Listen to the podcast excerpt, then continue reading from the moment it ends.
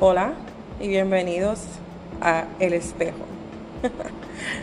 un lugar donde paramos a mirar dónde estamos y caer en cuenta sobre lo que estamos haciendo y quién estamos siendo en nuestras vidas, en nuestras relaciones, en todo. Eh, me lancé esta aventura donde prácticamente desenredo mis pensamientos intentando pues, compartir con ustedes esas cosas que estoy viendo en mí, que veo en el diario vivir y que también veo en otros, esperando que sea de contribución para sus vidas y sus relaciones. No pretendo saberlo todo, solo comparto lo que veo y lo que vivo. Ahora, en estos días, hablando con una muy buena amiga, le estaba contando sobre una situación de mi vida donde quise hacer aportación para resolver un problema que estaba ocurriendo, pensando que era lo correcto y desde mi juicio me detuve. No hice nada. Pensando que quizás no era mi responsabilidad o que era parte de lo que tenía que hacer. Ella, pues tan espectacular como es, me hizo una pregunta que literalmente me sacudió. Adri, ¿eso tú lo estás diciendo desde el ego o desde el ser? No sé si te ha pasado o has tenido una experiencia cercana con lo que es la, la distinción o la frase de el ego versus el ser. Y ahí voy con más preguntas. ¿Qué entendemos con eso del ego? ¿Qué fue lo que nos dijeron que significa ser ego, egocentrista, egocéntrico? Esas palabras, cuando las escuchamos, pensamos rápido en egoísmo, en el famoso yo solo importo, en una persona que solo piensa en cómo puede sacarle beneficio a algo y no piensa en el bienestar de otro.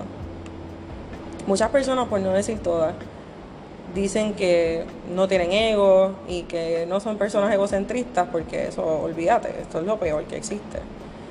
Para mí ese es el cuento más grande que nos hemos inventado. Claro que todo el mundo tiene ego. El ego es lo que vienes formando desde el momento que nacemos. El ego es algo que es parte de ti. Desde que somos bebés y nuestras necesidades no eran atendidas, ¿qué hacían los bebés? Tú gritabas como demente para que te atendieran y te hicieran caso. De ahí empiezan a formarse interpretaciones de lo que nos pasa a mí, me pasa a mí, me pasa a todos, y comienzas a moldear y a crear un cuento de cómo tú respondes ante los sucesos de la vida. Desde ahí se forman las corazas, los escudos, las costumbres de evadir y de querer siempre tener la razón, para no lucir mal, para evadir, qué sé yo, que te duela. Y mil otras maneras de defenderte. Pero ¿sabes qué? Todas estas están protegiendo el ego. Entonces, si el ego está presente y el ego existe, ¿cómo lo manejamos? Si existen mil maneras de ser, porque a veces nos cuesta tanto salir del ego y simplemente ser. Se escucha bien bonito, pero es posible hacerlo. Una vez empiezas a ver cuáles son los precios que pagamos, cuando todos los días nos manejamos desde el ego, desde el solo yo importo, te puedes dar cuenta que la ganancia, lo que puedes ganar de ahí, no se está viendo. La diferencia de cómo nos comportamos desde el ego versus el ser se refleja en nuestras relaciones con todo. Lo que es tu trabajo, tu carrera, el dinero, cómo te relacionas con el dinero, cómo te relacionas con tu pareja, tus hijos, padres, tu familia. ¿Cuánto podrían mejorar esas relaciones de nuestras vidas si empezamos a ser auténticos, honestos, compasivos, generosos, responsables y vulnerables? ¿Qué tal si entonces en vez de vivir en el pasado, vivimos el presente? Si en vez de seguir luchando, resistiendo, asumimos la responsabilidad sobre lo que ocurre.